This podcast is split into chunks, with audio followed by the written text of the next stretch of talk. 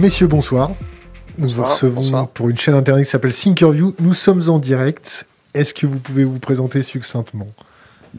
Oui, je m'appelle Philippe Biwix, je suis ingénieur. Je m'intéresse depuis une quinzaine d'années aux questions de consommation de ressources et à tout ce qui est technologie et développement durable, disait-on il y a 15 ans. Maintenant, on parle plutôt de transition.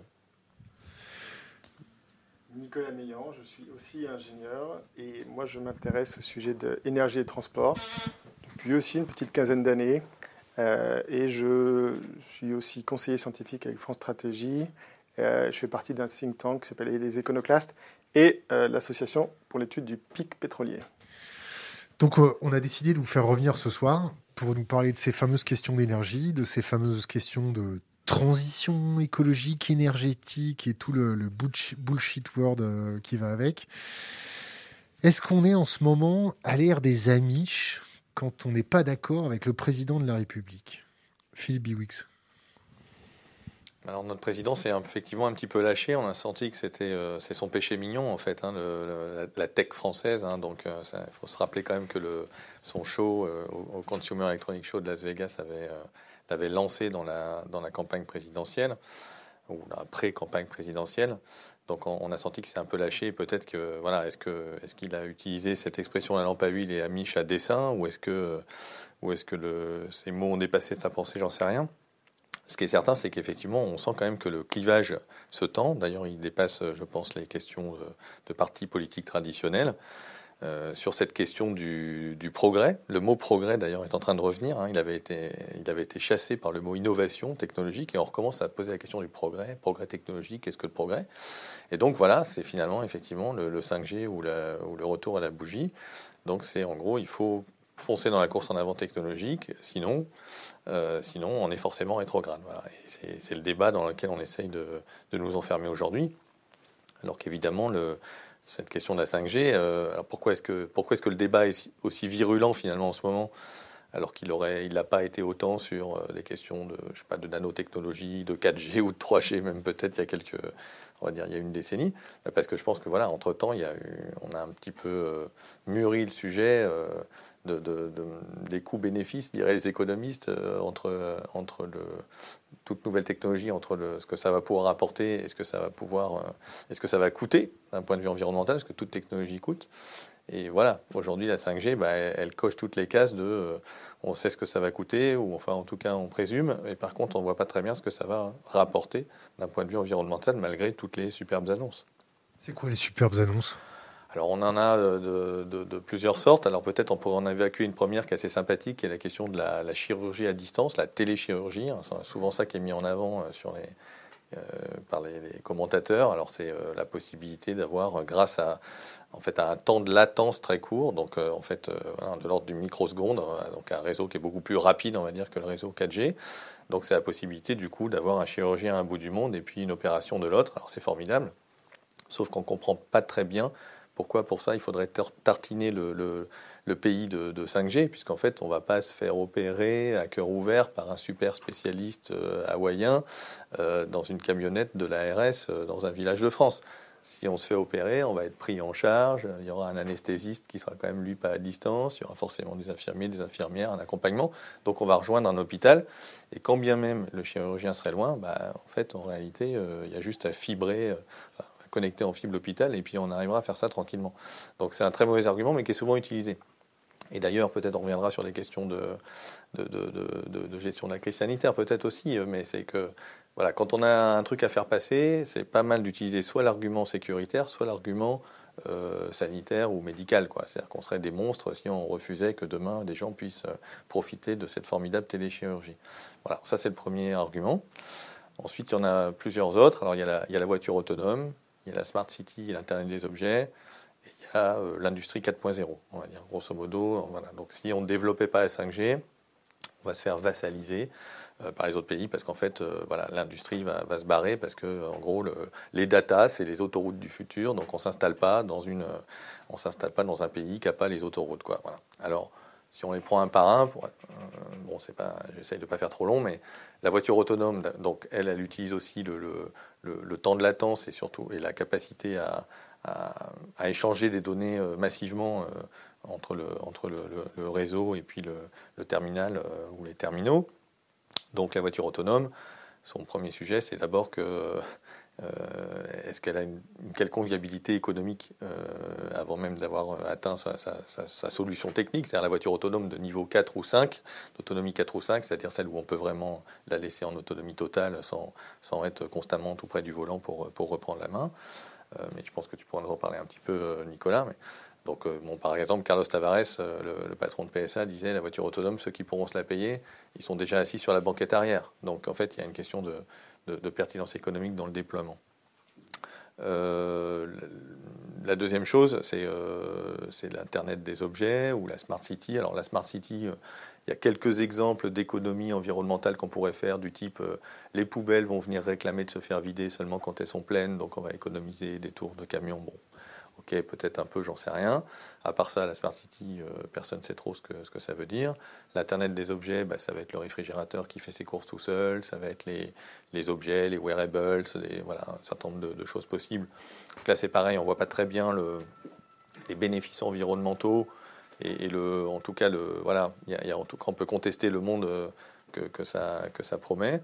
Et puis l'industrie 4.0, bah, c'est la, possibilité de dire voilà, je vais suivre plein de, pièces différentes, je vais pouvoir, euh, dans une, usine extrêmement euh, mécanisée, automatisée, euh, bon, il faut savoir que voilà, dans une voiture, il doit y avoir un million de pièces différentes, donc c'est compliqué à suivre, même si elles n'arrivent pas toutes, elles arrivent sous forme de sous-systèmes dans les, dans les usines. Bah là, c'est un peu comme la chirurgie, c'est-à-dire qu'une antenne 3G euh, de, faible portée, celles qui ont le, gros débit, c'est de l'ordre de 300 mètres. Donc, euh, bah, si vous avez une usine qui fait 300 mètres de large par, par 1 km de long, vous avez besoin de trois antennes. Vous avez couvert votre usine, vous pouvez faire de la 4G dans votre usine, et à nouveau, il n'y a pas besoin de tartiner euh, tout le pays pour ça. Quoi. Donc voilà à peu près les usages aujourd'hui qui sont promis. on peut en rajouter un ou deux autres sur tout ce qui est débit massif, donc capacité de calcul déportée. On peut imaginer tout ce qui est réalité virtuelle, tout ce qui est réalité augmentée. voilà, on peut imaginer que dans le futur, euh, on aura, je sais pas quoi, les collégiens qui pourront euh, chausser un casque de réalité virtuelle et rester à la maison, protéger des virus et, faire l'école numérique euh, qui est tellement formidable par ailleurs, nous dit-on. ou alors, on sera tous avec notre casque et notre masque dans la rue et comme on n'aura pas réussi à embellir la ville, eh bien, on aura en fait, voilà, on aura plein de choses qui nous augmenteront la réalité euh, de manière virtuelle. Nicolas Meillon, la 5G, les voitures autonomes, euh, la Smart City bah, Les voitures autonomes, c'est un, sujet, euh, un sujet intéressant. Ce qu'on retrouve finalement avec la 5G et les, les amis, c'est le débat qu'on a en France où soit c'est tout blanc, soit c'est tout noir. C'est un peu comme avec la géopolitique, non? Et la guerre. C'est soit vous êtes avec nous, soit vous êtes contre nous. Voilà. Par exemple, tous les débats sur l'énergie et l'environnement, c'est soit c'est du tout nucléaire, soit c'est du tout renouvelable. Entre les deux, ça n'existe pas. Le débat sur la voiture, c'est soit c'est diesel, soit c'est électrique. Mais entre les deux, ça n'existe pas. Et, ça, c'est la raison pour laquelle, en fait, le sujet n'avance pas depuis 20 ans. Et que la transition énergétique, je le dis souvent, c'est vraiment la fake news du siècle, puisqu'on empile les choses, on empile les technologies, mais on ne, on ne remplace pas les choses. Alors la voiture autonome, et je suis d'accord avec Philippe, la première question qu'on doit se poser, c'est pas toujours ce débat de technologie, c'est le débat de l'usage. On fait quoi avec? La voiture autonome, ce qui est génial, tu comprends, c'est que en ville, tu vas pouvoir prendre un Uber et comme il n'y a pas le chauffeur, il va te coûter trois fois moins cher. Tu vas quand même le payer à la NPE parce qu'il faut quand même qu'il fasse quelque chose. Et comme il va coûter trois fois moins cher, bah, tu vas pouvoir l'utiliser tout le temps. Sauf que ça, qu'est-ce que ça fait? Un effet rebond.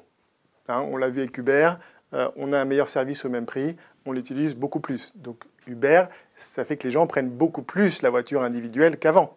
Avant, ils prenaient le transport en commun, le vélo, la marche. Maintenant, ils prennent Uber tout le monde a un chauffeur. Avant, les chauffeurs, c'était que les patrons du CAC 40. Maintenant, tout le monde a un chauffeur. Et, l'autre problème de la voiture autonome, c'est qu'en fait, en ville, le problème, c'est pas la voiture diesel, la voiture électrique ou machin, c'est la voiture tout court. Donc, quand elle sera autonome, ce sera toujours un problème. Les bouchons, c'est parce que quand on va au travail, euh, les voitures sont remplies par 1,1 personne. Est-ce que quand on va mettre des voitures avec zéro personne, est-ce que ça va résoudre le problème? Il n'y a aucune chance que ça résolve le problème. Le seul intérêt éventuel de cette voiture autonome, c'est euh, quand, on est, euh, quand on est à la campagne, euh, qu'on n'a pas de transport en commun, qu'on ne peut pas conduire, mobilité réduite. Et là, effectivement, on pourrait avoir cette voiture qui vient vous chercher, qui coûte moins cher, donc plus accessible, parce qu'elle est partagée. Sauf qu'il faut qu'elle soit électrique. Si on est à la campagne, ça va faire des longues distances. On va peut-être avoir des problèmes d'autonomie.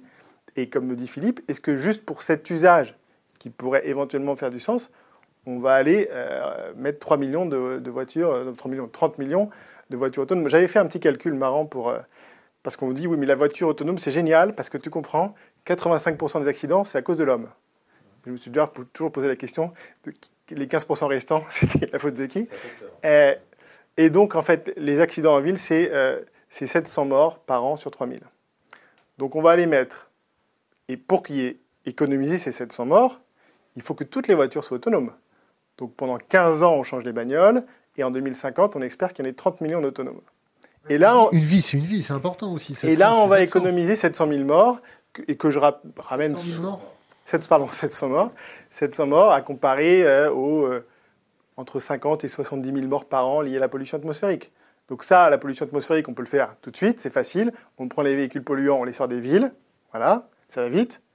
Non, ben on, va, on, va, on va aller mettre des voitures autonomes pour tout le monde pour que peut-être dans 20 ans, on économise 700, 700, 700 morts, sachant que dans 20 ans, vraisemblablement avec les contraintes énergétiques, on va devoir se passer des voitures quand on peut le faire, et a priori, là on peut bien le faire, c'est en ville.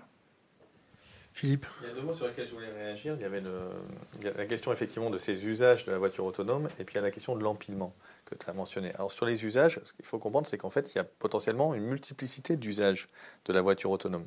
La voiture autonome, on va dire à la Jérémy Rifkin, très partageuse, très partagée, où on s'est dépouillé de la propriété et finalement, du coup, avec le numérique, je, convoque effectivement mon chauffeur et, je vais venir euh, euh, finalement partager ma, voiture sur un trajet donné et puis on, euh, va passer son temps à monter, descendre finalement et, la voiture va tourner pendant la journée, etc. Donc ça, celle-là, elle est convoquée justement pour des questions de, euh, environnemental parce qu'il y aurait moins de voitures, du coup il y aurait moins de bouchons, etc., etc. Puis il y a un autre type de voiture autonome qui est celle quand même que les constructeurs préféreraient, c'est la voiture autonome bureau mobile de papa et maman. C'est-à-dire qu'en fait il y a toujours une propriété et en fait simplement je vais pouvoir monter dans ma voiture le matin à 7h ou 7h15, j'habite un peu loin, et fait rebond d'ailleurs, je peux me permettre d'habiter plus loin parce que je vais pouvoir travailler dans, la voiture qui conduit toute seule. Et donc, en fait, on voit, c'est toujours, c'est toute l'histoire de la technologie, c'est que la technologie, elle, elle, coûte quelque chose. Alors après, elle peut coûter de moins en moins cher s'il y a vraiment des effets d'échelle, s'il y a un déploiement massif, s'il y a des gains de productivité, etc. Mais la technologie, elle remplace du travail humain. Et donc, soit elle remplace du travail humain rémunéré, c'est-à-dire c'était le chauffeur de taxi. Et là, on peut se dire qu'effectivement, il y a éventuellement une pertinence au sens de pertinence économique parce que je me paye la technologie, mais je paye paye plus la main d'œuvre soit je remplace du travail non rémunéré qui était euh, papa et maman qui, euh, ou maman qui conduisent la voiture. Et à ce moment-là, bah, c'est beaucoup plus difficile de trouver une pertinence sur le modèle économique. Donc, euh, du coup, de l'avènement de cette voiture autonome, alors il faut aussi se dire que du coup, euh, pour qu'elle soit autonome et qu'elle soit autonome partout, il faudrait de la 5G partout. Je rappelle qu'on a déjà du mal à faire de la 4G partout ou la 3G partout, donc la 5G partout, je ne sais pas. La fibre partout d'ailleurs. Donc je ne sais pas quand est-ce que peut être le, voilà, cette échéance. Plus, plus ce que tu mentionnais, euh, Nicolas, c'est-à-dire de dire d'abord il faut que les voitures soient dispo, puis ensuite qu'il y ait euh, une dizaine ou une quinzaine d'années de remplacement du parc. Tout ça, ça nous amène, j'en sais rien, en 2050-2060. Et en face de ça, alors du coup, il y aura d'autres challenges en 2050-60, mais en face de ça, les coûts euh, environnementaux euh, de la 5G à l'instant T, tout de suite maintenant, quand on la déploie, ceux-là, ils sont dès 2020 ou 2021. Alors, quels sont-ils, entre autres? Ben, C'est justement cette notion d'empilement, c'est-à-dire que euh, on entend avec quand même une mauvaise foi hallucinante le fait que la 5G est beaucoup plus efficace d'un point de vue environnemental. Comprendre quoi? On a des antennes qui consomment plus, peut-être de l'ordre de 2 à 3 fois plus, mais on n'est pas vraiment sûr parce que d'ailleurs. Les Chinois coupent leurs antennes la nuit. Euh. Oui, alors ça, euh, alors effectivement, les déploiements qu'il y a en Chine, qu'il y a eu en Chine aujourd'hui ou en Corée sont les expérimentations principales. Euh, il y, a, deux phénomènes. Alors le fait que ça coupe la nuit, ça a l'air d'être normal. C'est plutôt en fait justement une logique d'optimisation des équipements qui se mettent en veille quand ils ne sont pas sollicités. Bon, donc c'est pas forcément complètement un signal de, désespérance. Le signal de désespérance, c'est que un certain nombre d'opérateurs euh, ont, obtenu, enfin les opérateurs ont, réclamé et obtenu en Chine des subventions euh, pour euh, justement la consommation énergétique électrique supplémentaire, parce qu'en fait en face il n'y a pas vraiment de revenus, parce que justement qui, est capable de payer ce surplus d'équipement? Bah, c'est euh, soit effectivement des consommateurs qui vont dire bah, j'ai un forfait 5G, c'est génial, je peux télécharger mon film en deux secondes plutôt qu'en 1 minute 30 ou, euh, plutôt quand je suis à la maison sur le Wi-Fi. Est-ce que combien ça vaut d'euros dans un forfait, ce truc-là? Bah, Ça dépend des pays sans doute et c'est peut-être pas grand-chose. Et puis tous les usages industriels qu'on a mentionnés tout à l'heure, bah, ceux-là, c'est euh, peanuts en revenus pendant un certain temps. Donc il y a un, vrai problème d'équation économique chez les opérateurs télécoms. Ceux qui sont intéressés, ce sont les, constructeurs. C'est-à-dire, en gros, il y en a cinq hein, Ericsson, Nokia, et puis ZTE, Huawei en Chine, et puis Samsung. Donc eux, ils ont un intérêt effectivement à être dans cette logique de, déploiement d'équipement. Et les opérateurs font à moitié grise mine, c'est-à-dire que c'est un peu le dilemme du prisonnier. Euh, euh, si, personne y allait, ils seraient peut-être potentiellement contents de ne pas y aller. Mais ils ne peuvent pas être celui qui dit Ah, mais est-ce qu'il faut vraiment y aller? Bon, Martin Bouygues a tenté euh, une sorte de, moratoire de quelques mois en disant Ah, peut-être c'est pas le bon moment. Il s'est fait jeter par tous les autres. enfin, en tout cas, il y avait d'autres forces politico-économiques qui ont été convoquées pour, pour soutenir la 5G, on va dire ça comme ça. Donc, donc l'équation économique aujourd'hui, elle est loin d'être claire. Et l'équation énergétique, donc j'y reviens, pardon, j'ai fait une circonvolution, c'est que voilà, c'est beaucoup plus efficace cette antenne 5G. Euh, elle va transporter beaucoup plus de données en consommant un peu plus d'énergie. Donc globalement, par octet transporté, par unité d'énergie, c'est vachement mieux. C'est peut-être on ne sait pas exactement, mais allez, j'en sais rien, dix fois plus efficace. On ne sait pas parce que les opérateurs ne savent pas non plus, enfin les constructeurs ne savent pas non plus. Ça dépendra aussi des stratégies de déploiement des réseaux. On, joue en fait sur le 5G, c'est la force de la 5G d'ailleurs, entre des, antennes à longue portée, plutôt euh, débit limité, des petites antennes, les small cells, euh, qui sont plutôt à 300 mètres de portée, qui, a, qui ont un grand débit. Et en, en jouant sur ces deux trucs-là, on a à la fois la couverture, la pénétration dans les bâtiments et le débit. Bref. Donc, du coup, c'est beaucoup plus efficace. Sauf qu'en face de ça, il y a évidemment deux choses. La première, c'est qu'on empile.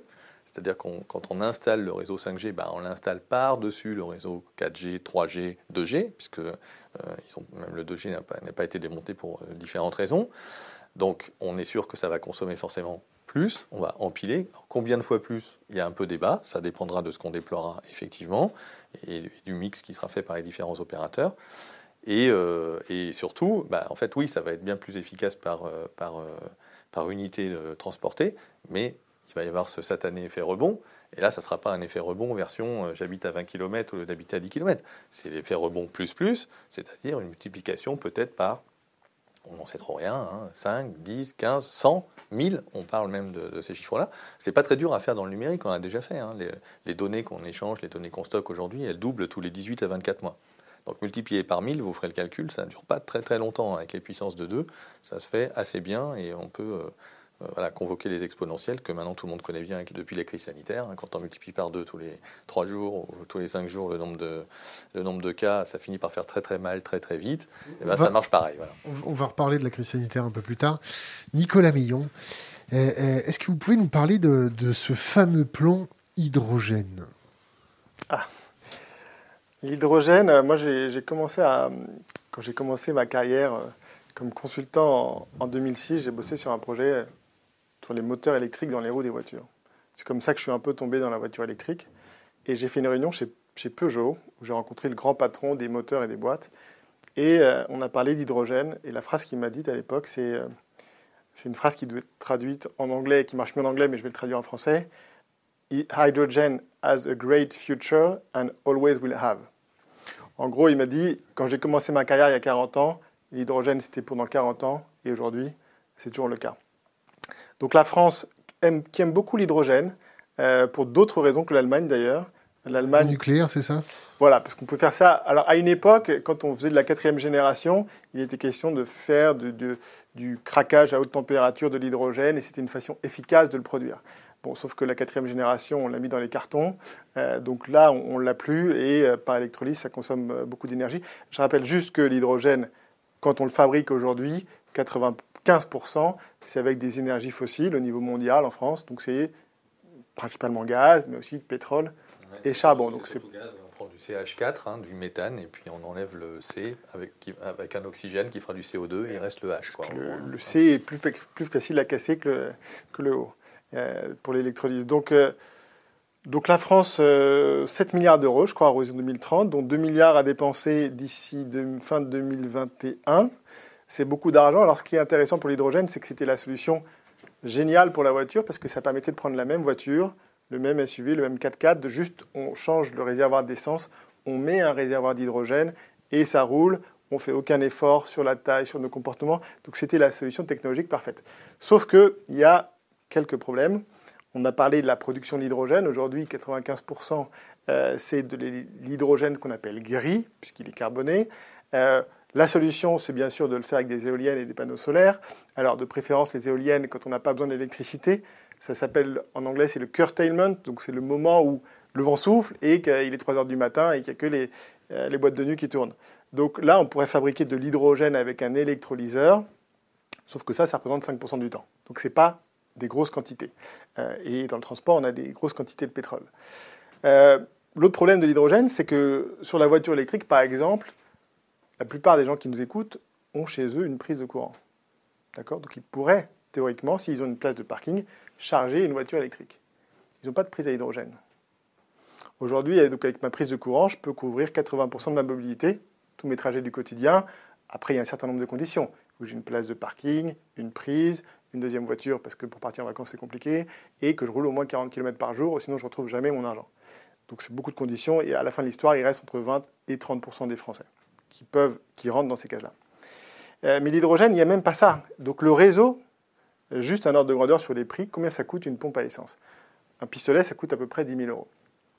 Quand on met une borne de recharge électrique rapide, on va dire environ entre 50, 50 100 000 euros peut-être pour les plus rapides. Une pompe à hydrogène, un pistolet, c'est 1 million d'euros. Et c'est un million depuis 10 ans. Moi, ça n'a pas bougé depuis 10 ans, c'est reste un million. Il n'y a pas d'économie d'échelle, de toute façon, il n'y a pas de marché. Euh, donc, qu'est-ce qui se passe? Sur l'autoroute en France, vous avez 400 stations. Chacune des 400 stations a 10 pistolets. Donc, 400 x 10, ça fait 4000, x 1 million, 4 milliards. Et ça, ça couvre que la longue distance, donc 20% des trajets. On rajoute la courte distance, on rajoute 4 milliards. Donc, c'est 10 milliards d'euros qu'il faut mettre demain pour avoir un réseau équivalent à ce qu'on a sur l'essence. Bon, aujourd'hui, on n'est même pas foutu d'installer un réseau pour charger les voitures électriques. Le réseau qui existe en France, qui s'appelle le réseau Corridor, qui a été payé notamment à moitié par la Commission européenne, est arrêté. Il n'y a pas. Et ça coûte, je vous dis, 50 000 euros.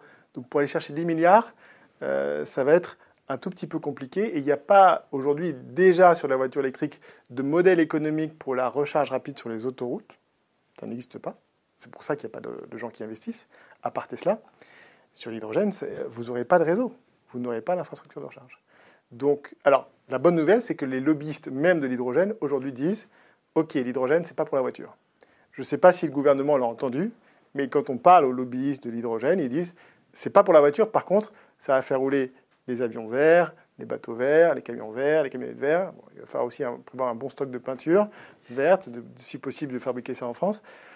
Mais donc on va mettre. Alors le plan de 7 milliards, à quoi il sert? Si j'ai bien compris, c'est surtout pour investir dans la fabrication d'électrolyseurs, parce que le gros problème, c'est que ça coûte très cher un électrolyseur, donc il faut faire baisser les coûts. Donc en gros, on nous explique que ce qu'on n'a pas réussi à faire avec les panneaux solaires qui sont partis en Chine, avec les éoliennes qui sont partis en Chine, avec les batteries qui sont en Chine et la voiture électrique qui est en Chine, bah, on va réussir à le faire avec les électrolyseurs. Donc moi, j'attends pour voir, mais euh, je reste sceptique. Vous, en tant qu'expert, quand vous écoutez notre gouvernement euh, brasser du vent, sculpter de l'air chaud. C'est quoi votre réaction devant votre poste de télé? C'est par qui il est conseillé ce gars-là pour raconter autant de conneries? Il a mis ses lunettes roses ce soir? Qu'est-ce qui vous passe par la tête quand vous, les entendez lâcher des énormités pareilles? Bah, Déjà, moi, j'ai pas la télé, quoi. Ça m'évite justement de, trop, m'énerver. Mais euh, en fait, oui, on voit bien qu'on est dans une, dans une course aux, annonces, quoi, voilà, et avec les annonces qui peut-être un peu se. Voilà, c'est Sarkozy qui avait inventé ça, en tout cas en France, quoi. C'est une annonce, euh, en chasse une autre, et comme ça, avant qu'on ait eu le temps de réfléchir et de décortiquer la précédente, il y a déjà un nouveau truc qui est arrivé. Euh, effectivement, euh, alors avec toute cette, magie toujours des, des, chiffres, les 100 milliards d'euros et les trucs, il faut atteindre. Bon, c'est vrai que ça, donne presque le, vertige et moi ça me donne presque envie de ne pas m'y intéresser euh, beaucoup beaucoup. Après sur l'hydrogène, moi j'ai l'impression, tu, disais très justement l'hydrogène pour la voiture, parce qu'il y a une ou deux choses que tu n'as pas mentionnées en plus, je me permets de, les rajouter. C'est l'hydrogène, c'est un gaz qui est un peu embêtant parce que c'est un tout petit gaz. Donc en fait ça fuit.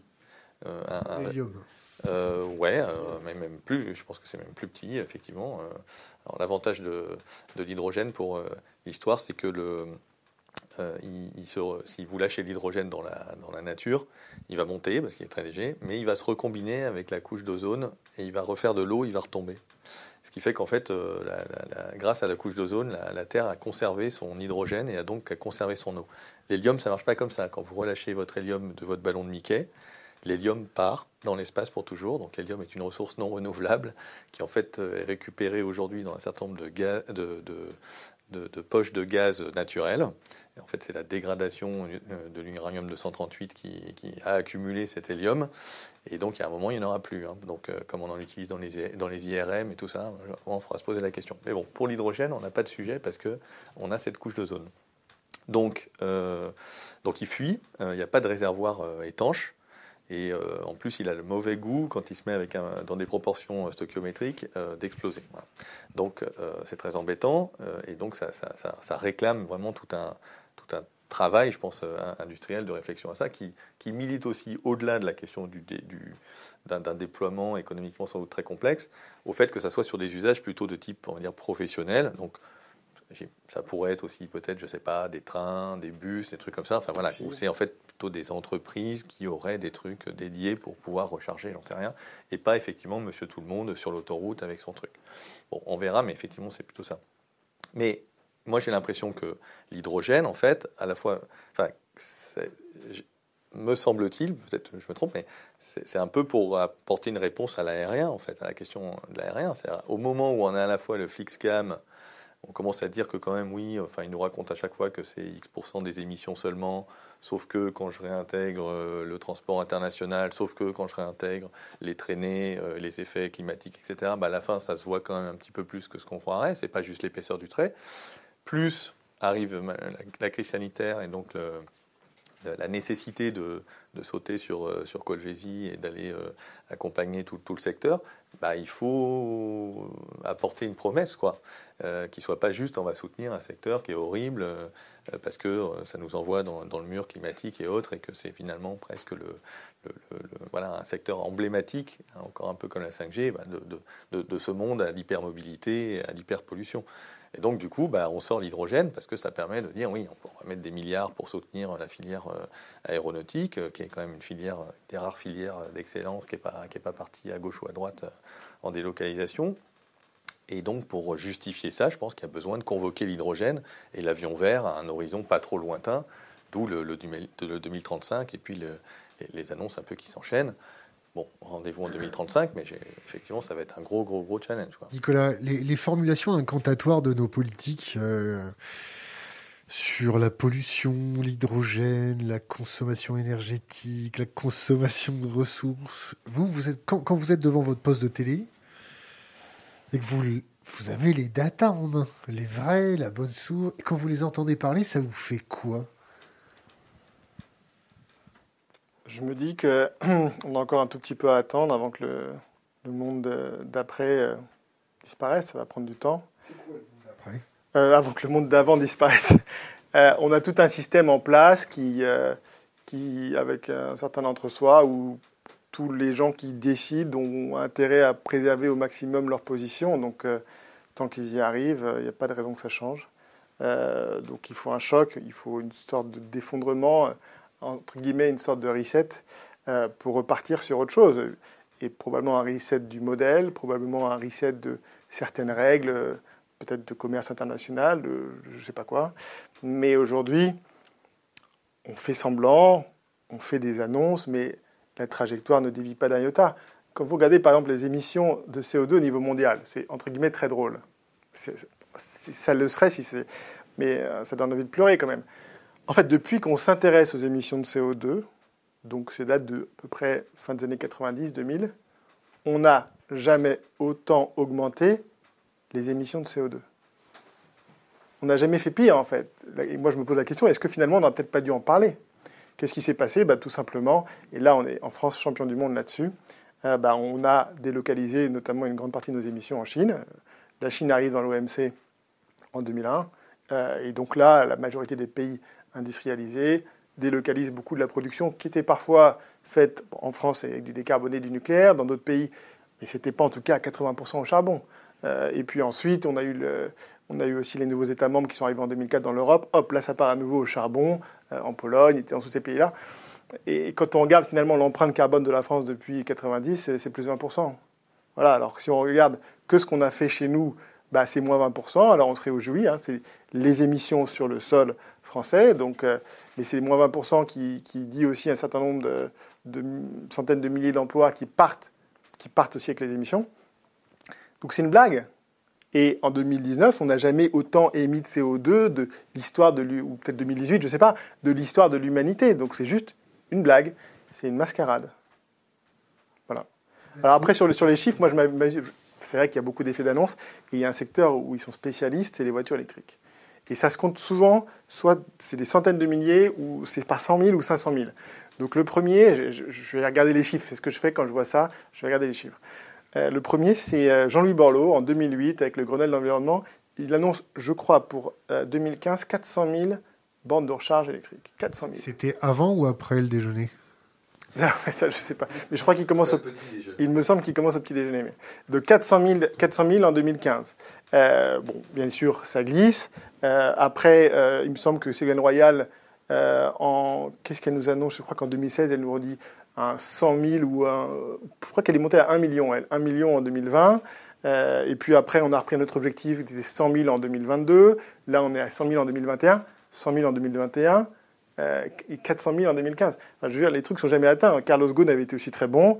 Euh, il se lance en 2011 avec sa, Nissan Leaf. Je vais en vendre 500 000 en 2015. Combien est-ce qu'il en vend en 2015 50 000. Donc il y a beaucoup d'effets d'annonce, et c'est d'ailleurs comme ça que Tesla existe. Et que Tesla est aujourd'hui devenu le premier constructeur, c'est parce que c'est la capacité euh, d'Elon Musk à dire des gros chiffres et à ce que les investisseurs le croient. Et donc il a pu lever beaucoup d'argent Aujourd'hui, il est rentable. A priori, je pense qu'ils sont sortis, euh, ils sont sortis d'affaires, mais, euh, mais on dit sur des, histoires de gros chiffres. L'impact sur le climat, euh, bah c'est quasiment nul. Juste, je veux revenir sur un truc dont a parlé Philippe Bibix. Moi, je vais commencer à les écouter, les hommes politiques, quand ils vont dire deux mots. Effet rebond. Le jour où vous en avez un qui dit effet rebond, là, il faut commencer à s'intéresser à ce qu'il dit. Je vous prends deux exemples la rénovation thermique. Un, rapport qui est sorti sur l'Allemagne récemment. Depuis 10 ans, 300, je crois que c'est 300 milliards hein, d'euros qu'ils ont mis. La consommation énergétique des, euh, appartements n'a pas baissé. D'accord? Y 300 milliards d'euros pour la rénovation thermique. Et en fait, avec la baisse notamment des, énergies fossiles et du gaz, ben, les gens se sont chauffés plus. Point final. Donc quand vous mettez, vous isolez, mais que à côté vous n'augmentez pas l'effet prix, ben, les gens, soit ils se chauffent plus, ou soit ils dépensent ailleurs, ils partent en vacances, etc. Donc, impact, zéro. Par contre, pas zéro pour le climat. Sur le confort, ils sont plus à 19 ou 21, ils sont à 22, donc c'est plus confortable. Et sur le climat, zéro. L'autre exemple, c'est la voiture. On a regardé ça de près, moi, avec France Stratégie. Vous prenez les, voitures neuves. Depuis 20 ans, la consommation par voiture, euh, l'efficacité des moteurs s'est améliorée, mais tous les gains qu'on a pu faire ont été annulés intégralement par l'augmentation de la taille des voitures et de la puissance. on va parler de ça. Vous avez proposé, euh, avec vos petits, vos, petits bras, une taxe sur le poids des voitures, qui a été d'ailleurs euh, évacuée, si mes souvenirs sont bons. Alors déjà, pourquoi cette taxe? Et deux, pourquoi ça a été évacué? Alors, bon, ça c'est un sujet que, qui me tient à cœur depuis, depuis assez longtemps. J'étais d'ailleurs allé en, en 2012 avec mon bâton de pèlerin euh, pour rencontrer euh, le cabinet d'Arnaud Brombourg euh, pour 2013 d'ailleurs, pour parler de, ce sujet qui, est qui me préoccupait, qui est la taille de la voiture. Bon, bien évidemment, à l'époque, ce n'était pas son agenda et donc ça n'avait pas, pas abouti. et donc, j'ai publié quelque chose avec France Stratégie en 2019, en juin, euh, en partant du, constat, et ça peu de gens le savent, c'est que effectivement les émissions de CO2 des voitures neuves n'ont pas baissé depuis 20 ans. En 2019, les émissions de CO2 des voitures neuves étaient plus élevées que l'objectif qu'avait fixé la Commission européenne pour 2005. 14 ans de retard. 14 ans. Et, et donc on a vu qu'en fait, elles ont baissé en laboratoire. Donc les constructeurs ont optimisé les cycles ce qui a agrandi l'écart entre le, laboratoire et la réalité, mais qu'en fait, ça n'a pas baissé dans la réalité. Le seul moment où ça a baissé dans la réalité, c'était entre 2008 et 2010. Qu'est-ce qui s'est passé? Crise financière. Donc, on vend moins de grosses voitures, notamment aux gens les plus aisés. Et deux, euh, à l'époque, on a mis en place, euh, notamment en France, un bonus-malus sur les émissions de CO2 qui favorisait les petites voitures. Donc on a vendu plus de petites voitures, moins de grosses voitures. C'est le seul moment où les émissions de CO2 des voitures neuves ont baissé. Donc on s'est dit, OK, la solution n'est pas très compliquée, il faut vendre moins de grosses voitures, plus de petites voitures. Donc ce qu'on a proposé, c'est pas de mettre une taxe en plus, euh, c'est d'avoir un système un peu redistributif pour euh, récompenser les comportements vertueux. En gros, on prend le poids moyen des voitures vendues. Alors nous, on s'est placé au niveau européen, c'est à peu près une tonne 350.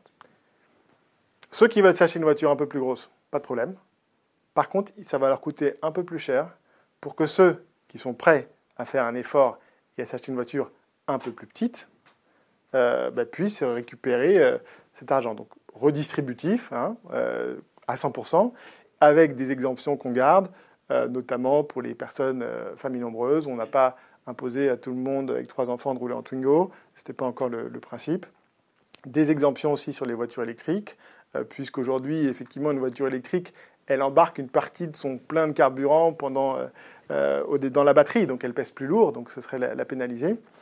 Et donc ça, et donc ça quand on l'a publié en, fait en, juin 2019, ça a été plutôt bien reçu. Les gens ont bien compris ce qu'on voulait faire. C'est qui les gens?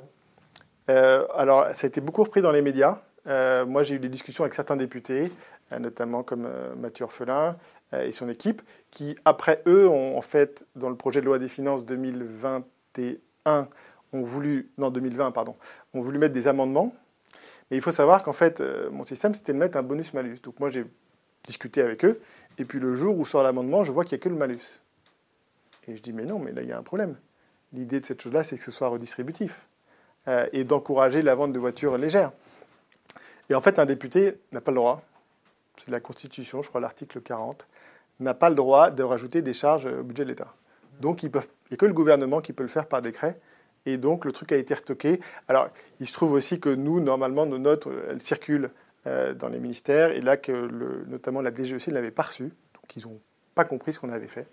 Euh, et donc ça a été retoqué euh, par la Commission des finances et puis après par Elisabeth Borne, et notamment le rapporteur à l'époque du PLF, qui était Joël Giraud, qui le député des, Alpes, des Hautes-Alpes, ou un truc comme ça, et qui disait que forcément chez lui tout le monde roulait en 4x4, donc c'était stupide.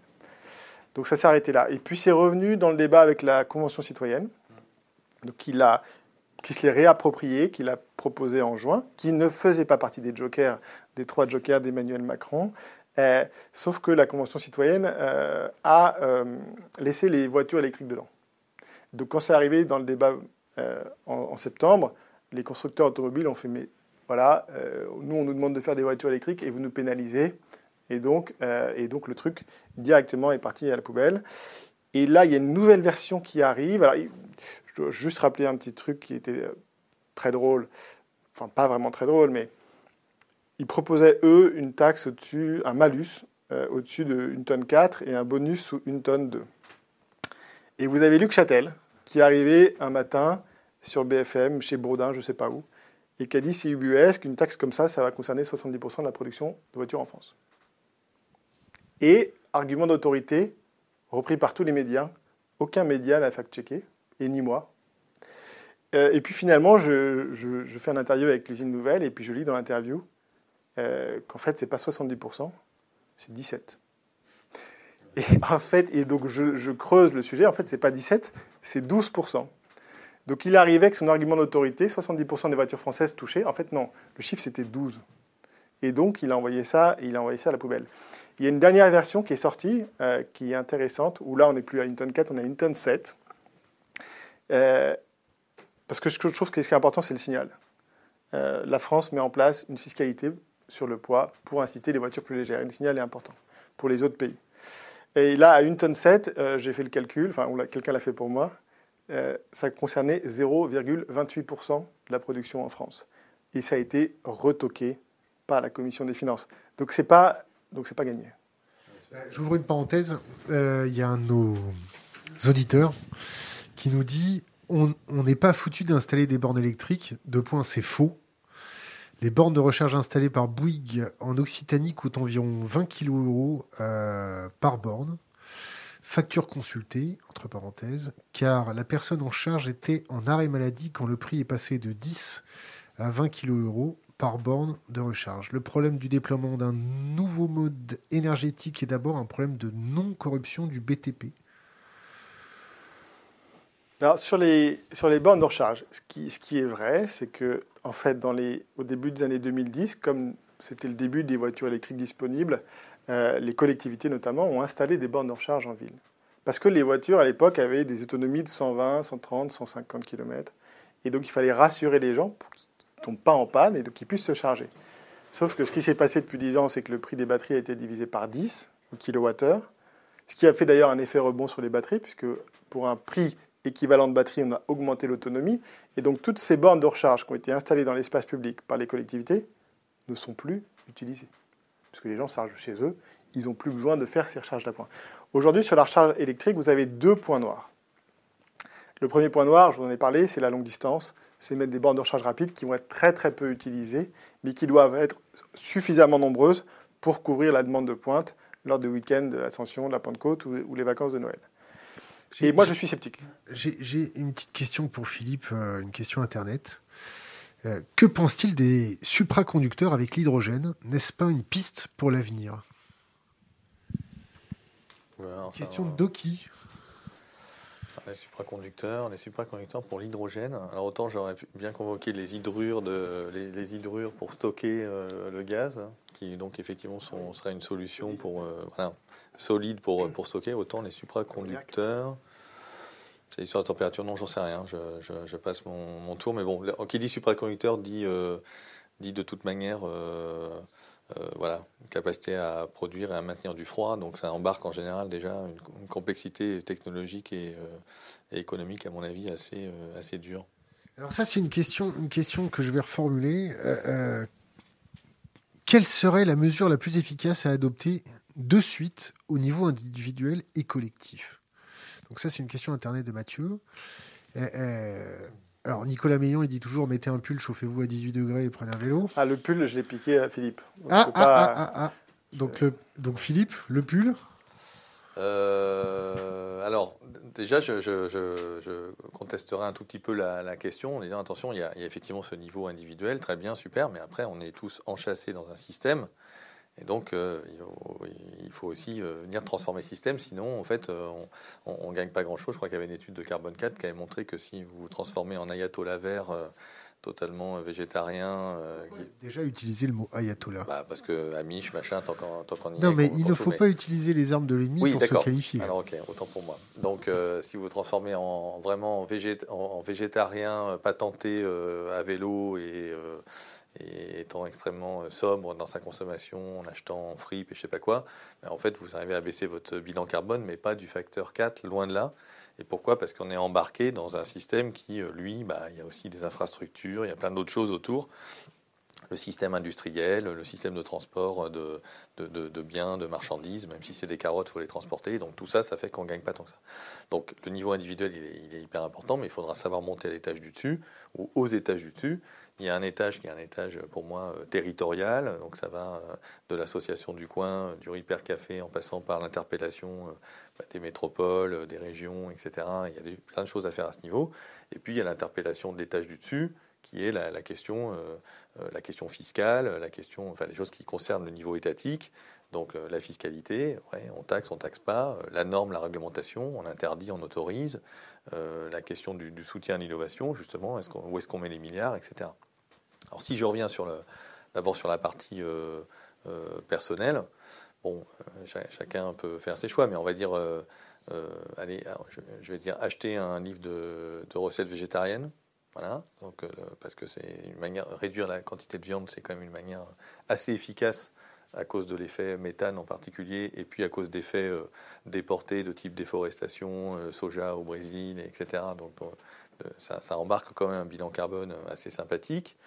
Ensuite, euh, effectivement, euh, peut-être se poser la question de la manière euh, Donc vous abordez le, confort thermique par rapport à bien éteindre les lumières, hein, on va dire, hein, parce que bon, éteindre les lumières c'est bien, ça fait pas de mal, c'est gratuit, mais ça va pas forcément gagner grand-chose par rapport à réussir à réduire de, à réguler son chauffage déjà. Des fois il l'est pas. Hein.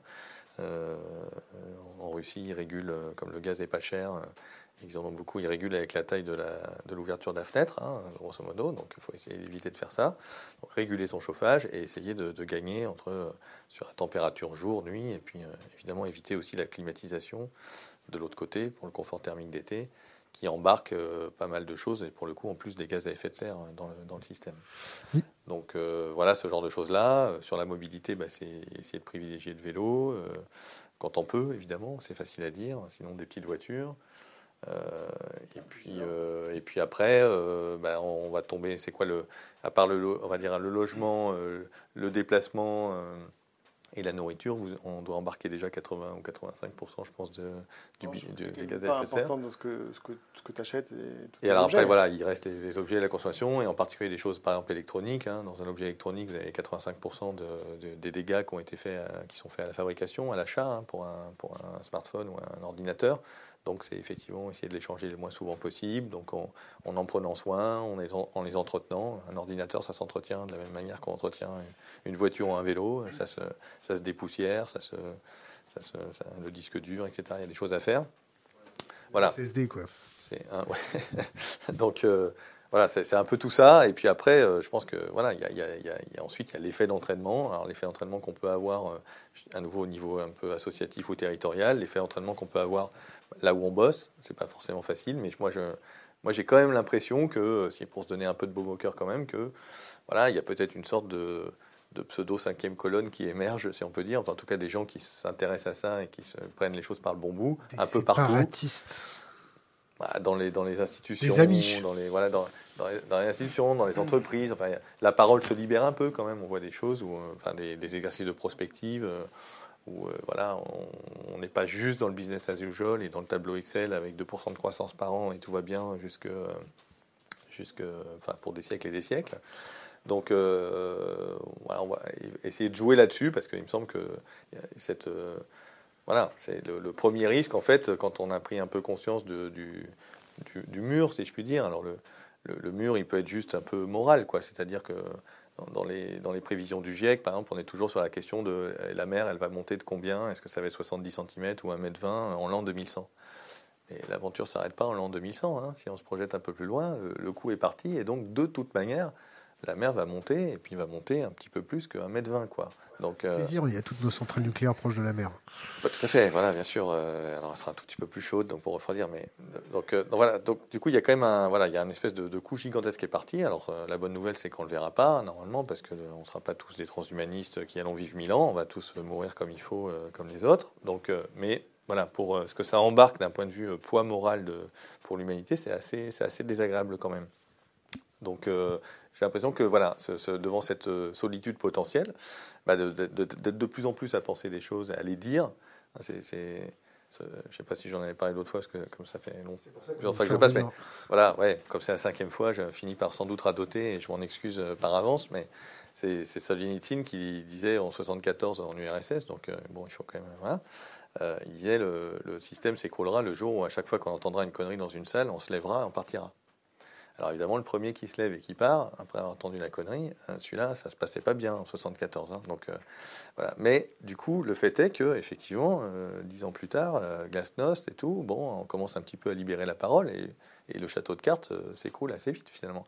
Donc là, moi, il me semble qu'on vit dans un monde qui est encore très, qui a quelques caractéristiques staliniennes, quelques, hein, bien sûr la métaphore s'arrête assez vite ensuite, mais et notamment la capacité à dire voilà les gens qui sont en position de pouvoir, qui sont en position de pouvoir politique ou de pouvoir dans les entreprises ou de pouvoir institutionnel au sens large, finalement, voilà, on est tous un petit peu peureux avec eux, et puis on a du mal à les interpeller, et puis ils ont l'air très sérieux, ils nous alignent les milliards, et on n'ose pas contester, ou enfin c'est difficile de contester ou d'interpeller.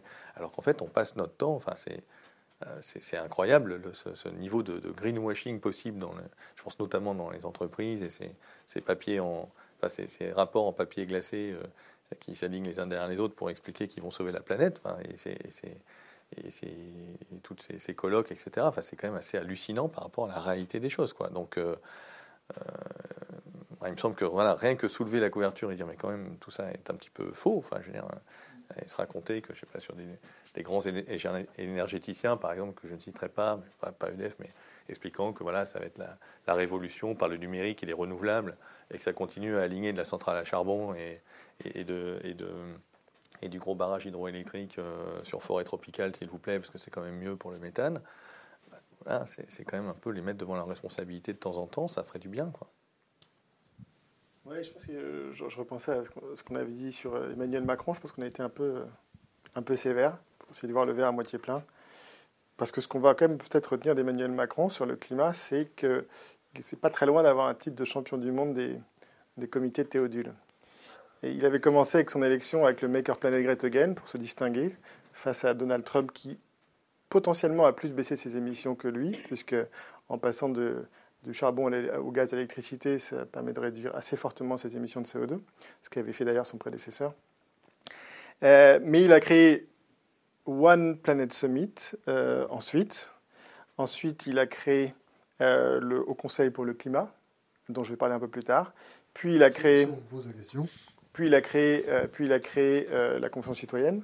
Il a créé aussi le Grand Débat et euh, le Conseil de défense euh, écologique. Ce que il a fait des numéros verts aussi. et, ce que j'ai lu récemment que, dans les médias, c'est qu'il se cherchait sur l'environnement ou sur le climat. Donc a priori, il n'a peut-être pas eu la réponse à la question. Je vais quand même parler du au Conseil pour le climat parce qu'ils ont publié un rapport intéressant. Et ça, après le, mot euh, effet rebond, il y a un autre mot qui est important. Et si vous l'entendez d'un politique, vous, ouvrez les oreilles et les yeux aussi. C'est émissions importées. Donc les émissions importées de la France.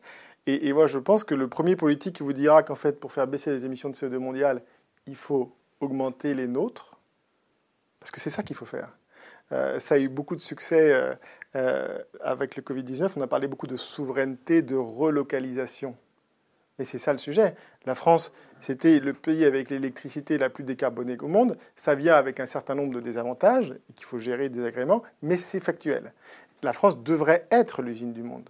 Ça ne devrait pas être la Chine à 80% en charbon. Ça ne devrait pas être l'Inde, ça ne devrait pas être la Pologne, ça devrait être la France. Et donc ça veut dire, en nous, en relocalisant la production, on va faire augmenter nos émissions, mais au final, on va faire baisser notre empreinte et baisser donc nos émissions au global. Donc le vrai projet politique, ce n'est pas tous ceux qui vous disent on va mettre zéro émission de CO2, c'est ceux qui vous disent bah, on va relocaliser la production et donc augmenter nos émissions de CO2 sur cette partie-là. Ce qui est d'ailleurs l'industrie, c'est le secteur qui a le plus baissé ses émissions de CO2 depuis 90, euh, je crois que c'est moins 40%, avec un peu de productivité et un peu de délocalisation. Sauf que sauf que ce n'est pas possible. Quand Bruno Le Maire vous dit je vais relocaliser les, voitures, la petite voiture, le problème c'est que ça ne marche pas. La, petite voiture électrique, demain on va l'acheter, elle sera fabriquée en Chine. Parce qu'à mon avis, ce n'est pas compatible euh, tout simplement avec les traités internationaux, soit le traité de Lisbonne, les règles de l'OMC. Alors l'OMC, on pourrait peut-être faire quelque chose, puisqu'on a le droit de faire des entorses au libre-échange. Euh, mais comment vous voulez faire quand vous vivez dans un pays d'Europe avec les coûts, euh, les, coûts les plus élevés en termes de salaire et de droits, enfin de coûts sociaux, le droit environnemental, cotisation, cotisation sociale. Vous pouvez, on ne peut pas être concurrent avec, avec l'Ukraine, avec la Roumanie, avec la Pologne. Ou alors on est payé à leur salaire et on divise tout par quatre.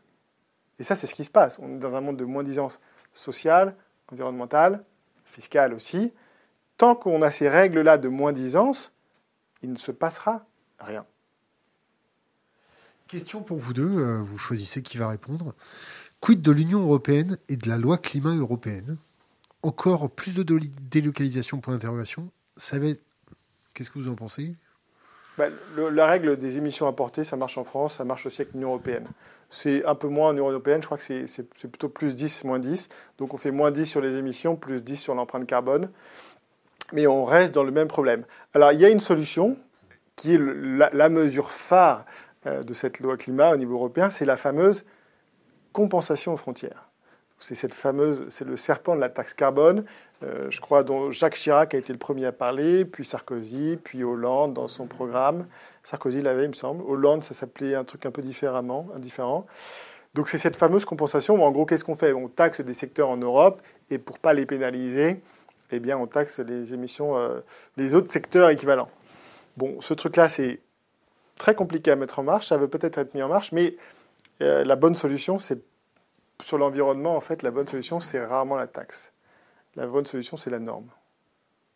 Tu respectes quelque chose. Alors nous, par exemple, je vous donne un sur euh, baisser les émissions de CO2 des voitures, on a dit, bah, écoute, cette voiture électrique, ce serait peut-être mieux de la fabriquer avec une électricité décarbonée et pas au charbon. Hein. Aujourd'hui, si vous voulez être citoyen et sauver la planète et sauver vos enfants, vous allez vous acheter une Renault Zoé, qui est la voiture la plus vendue en France, électrique, qui est assemblée pour l'instant à flin, dont la batterie est aussi assemblée à flin, mais dont les cellules de batterie sont fabriquées dans le pays avec l'électricité la plus charbonnée au monde. Je cite la Pologne. Qu'est-ce qui se passe en vrai? Voilà, donc LG Chemical en, Pologne.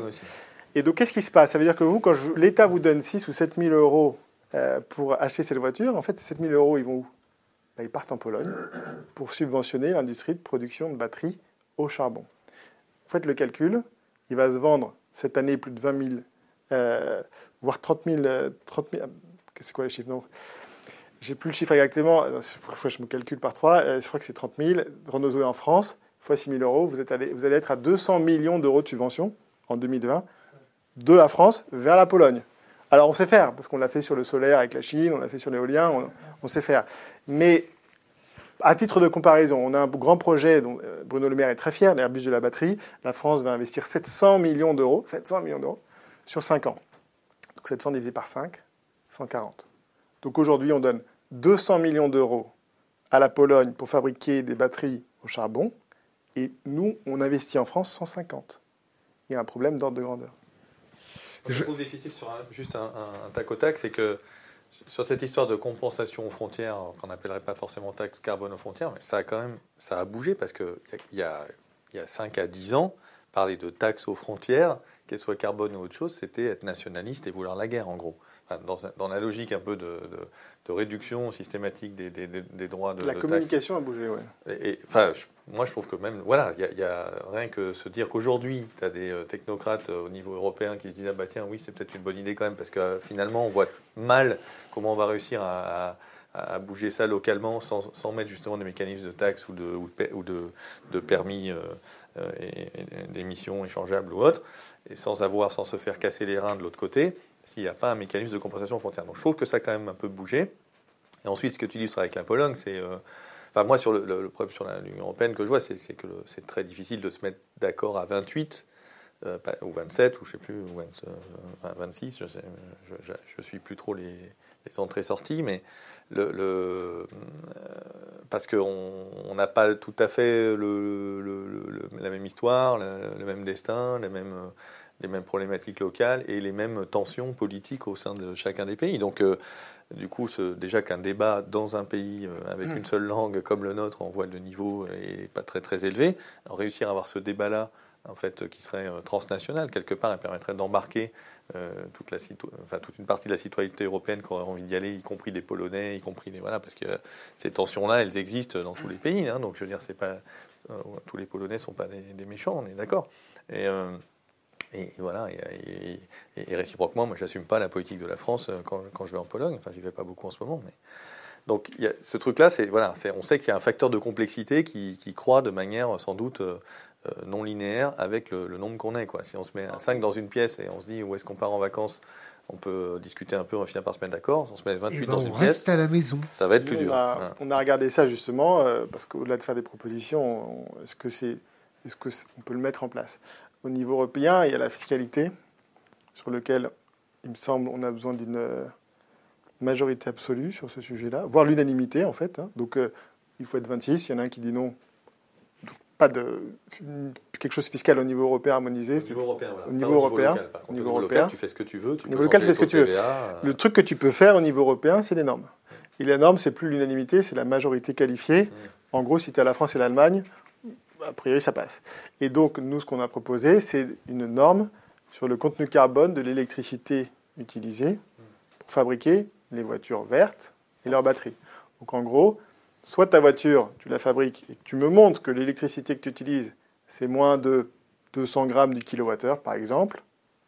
Et dans ce cas-là, tu peux la vendre. Soit c'est pas le cas et tu peux pas la vendre.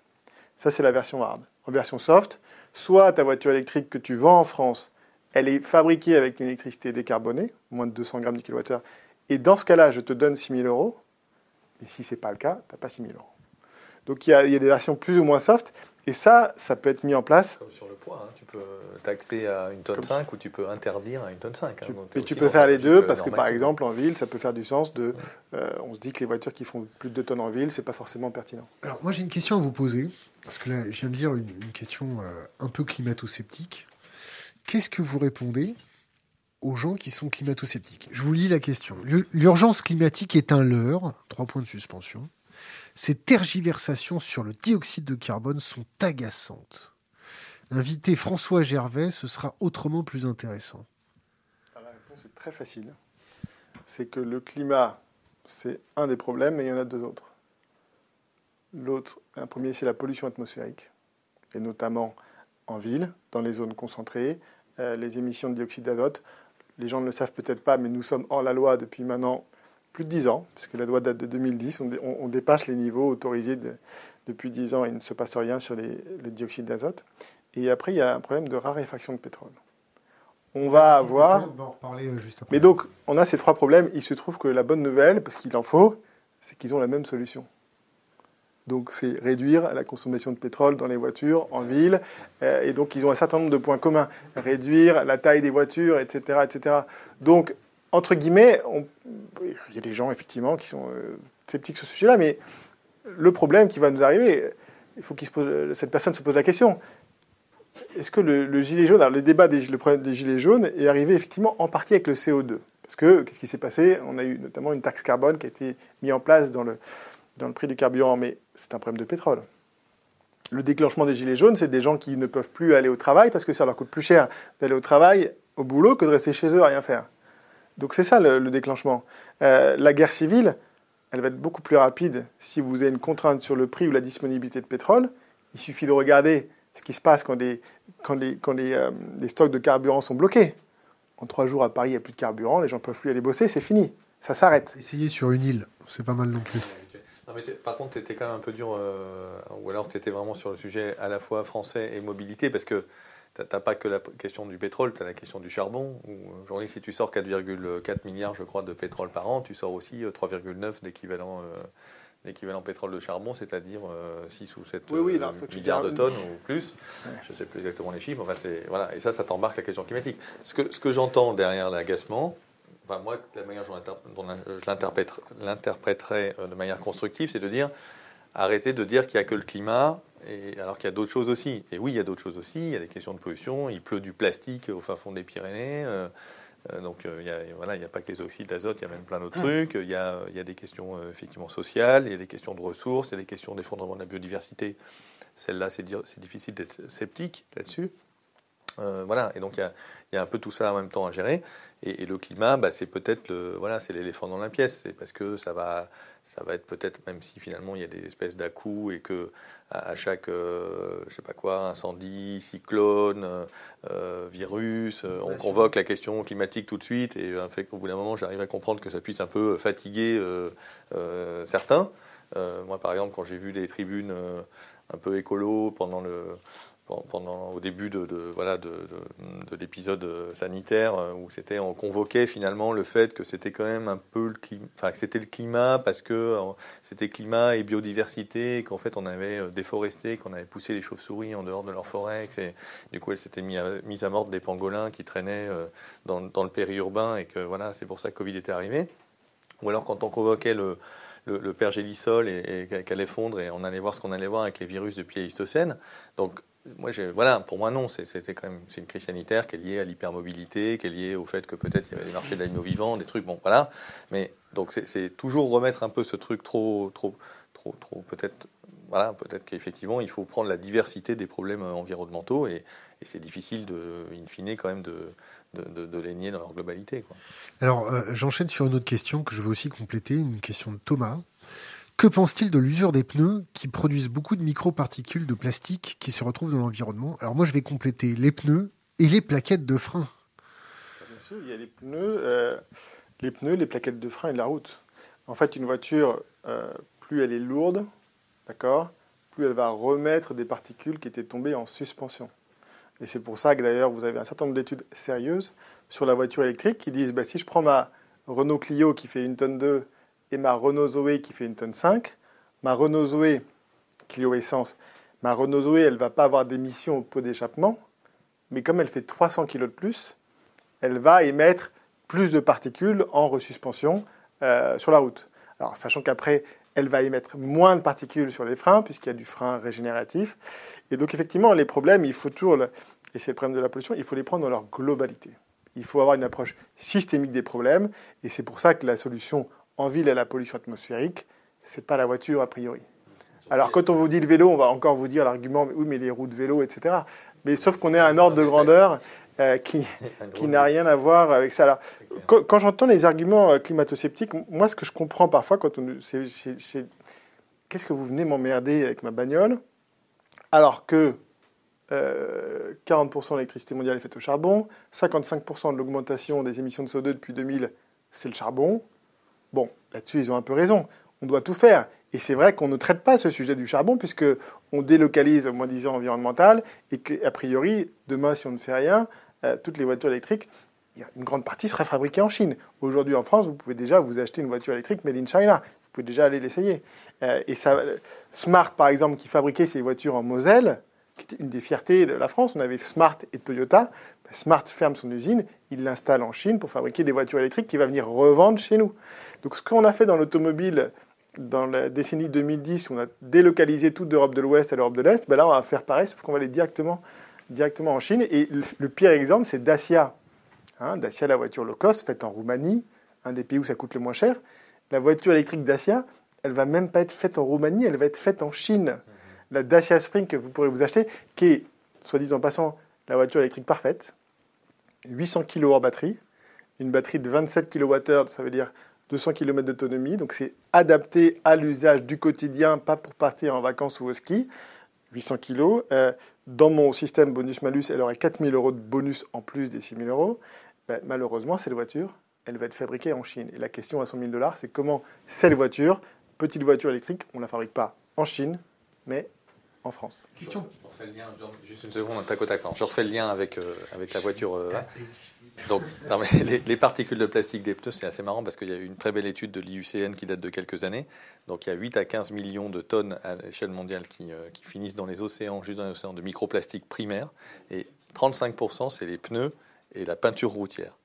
35 autres c'est les vêtements. Et puis il y a un peu un reste, un peu un fourre-tout qui s'appelle la poussière des villes. En gros, c'est l'entropie et le fait que tout, s'use un peu autour de nous et ça finit par faire des trucs. Mais voilà, juste ça, ça dit juste quoi?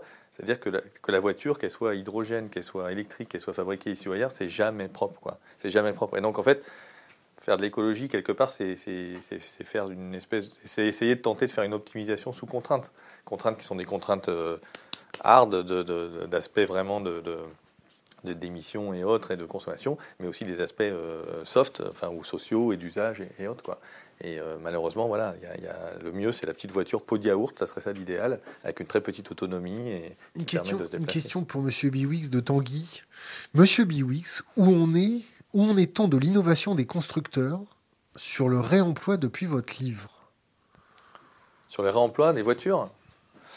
Alors, bah, pas grand-chose, mais alors là, c'est Laurent Castagnette qui était passé, qui était passé ici, euh, qui, a une très belle, euh, une très belle euh, métaphore. Il dit quand vous avez votre chaudière qui tombe en panne à la maison, vous ne faites pas tomber la maison par terre pour refaire une maison nouvelle avec une nouvelle chaudière. On fait tomber le plombier d'abord. dans les, dans les voitures, c'est ce qu'on fait quelque part. Quand le moteur a atteint sa, durée de vie, ben, on met toute la voiture, on fait, enfin, en fait, on fait ce qu'on appelle du recyclage ou de la valorisation, c'est-à-dire qu'on prend, on enlève les sièges, on enlève les pare-brises, on enlève les pneus, on enlève la batterie et on broie. Voilà, c'est ça. Et après, on revalorisation. Donc, voilà, oui, alors voilà, on valorise, on, on, fait plein de choses. C'est ça. Déculpabilise bah, c'est une manière, oui, je pense que l'économie circulaire, le fait de parler d'économie circulaire, c'est une manière de se dédouaner de la consommation. Enfin, on connaît tous des gens tout à fait euh, euh, tout à fait bons citoyens qui font bien attention à jeter leurs bouteilles en plastique dans la bonne poubelle, en sachant pas, je pense, que euh, peut-être euh, aller 2 à 3 du poids de ces, de ces bouteilles plastiques qui ont, qui ont été jetées dans la poubelle referont avec un peu de chance, une nouvelle bouteille, enfin, ou une partie d'une nouvelle bouteille en plastique, et que le reste, il y en aura une partie qui sera, qui sera rejetée au moment du contrôle du tri, il y en a une partie qui va finir dans des trucs, dans des usages très différents, enfin, ça va traverser le monde en plus, parce qu'on n'a pas forcément les filières, justement, localement de récupération. Donc la question, oui, du réemploi, enfin, moi je trouvais, je, t'entendais tout à l'heure en trépignant un tout petit peu, mais sur le, le fait de relocaliser la production, Bien sûr, on peut faire de la relocalisation de production, mais la question c'est qu'est-ce qu'on a besoin de produire aussi? C'est-à-dire que, in fine, on a nos, gros sites électro-intensifs euh, ou, euh, ou, émetteurs de carbone, nos, nos fourneaux euh, pour fabriquer de l'acier, toute une partie de la, chimie organique pour faire tous ces polymères, etc. C'est beaucoup, in fine, la voiture et puis la construction. Et donc pourquoi on a besoin comme ça de construire autant alors qu'effectivement on pourrait rentrer dans une économie plus du réemploi, de la réutilisation, de la réparation, et qui marche à toutes les échelles pour les voitures, mais qui peut marcher même pour les villes. Comme à Madagascar, ça marche bien Madagascar, non? Ça marche sous contrainte. Là, en ce moment, on a notre, notre leader charismatique, euh, président de la République, qui, qui s'exprime, monsieur Emmanuel Macron. Si vous l'aviez en face, là, tout de suite maintenant, euh, vous lui euh, imposerez, vous avez des choses à lui imposer, à lui dire, le Nicolas bah, D'un point de vue pragmatique, euh, ça fait euh, trois ans, 2017 Parce que deux ans et demi qu'il est au pouvoir Trois ans et demi Trois ans et demi qu'il est au pouvoir, je pense qu'il a consulté euh, tous les. Je vous ai parlé de tous les comités Théodule, il a consulté tous les gens qui connaissaient le sujet. Il a quand même eu Nicolas Hulot, qui était entre guillemets son, son coup au gouvernement, hein, qui a quand même tenu un peu plus d'un an. Euh, donc, euh, j'aimerais dire, on va attendre qui sera le prochain. J'ai vu quelqu'un sur votre chaîne euh, aujourd'hui, Albert Dupontel, qui avait un profil intéressant et qui, moi personnellement, je, me reconnais dans ce qu'il dit, que c'est un monde, la politique, malheureusement, qui ne donne pas envie. On n'a pas envie d'aller s'exposer parce que pour faire quoi? Pour manger son chapeau comme Nicolas Hulot, comme Barbara Pompili en ce moment. Barbara Pompili, il faut quand même savoir que sur le bonus poids, elle a déposé il y a un an un amendement en son nom. C'est elle qui a déposé un amendement pour mettre le malus sur le poids. Un an plus tard, elle est ministre de l'Environnement. Elle n'est pas en mesure de l'imposer à son gouvernement grâce à un, bobard du lobby automobile. Donc, euh, moi, je considère que je ne serais pas capable de faire mieux. Donc, on va, attendre la suite. Et je lui dirais, euh, non, je lui dirais juste, euh, je suis tout, vous verrez, écoutez, c'est dommage parce que vous aviez une opportunité historique de faire quelque chose et vous n'avez rien fait.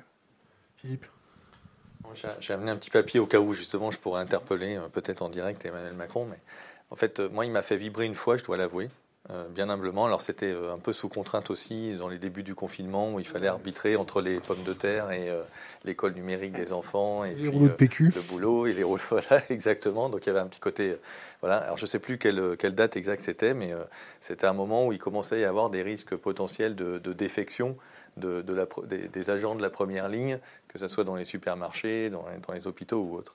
Et donc il a quand même euh, euh, sorti cette phrase, et je, je, l'ai noté pour pouvoir effectivement, euh, voilà, c'est assez ciselé.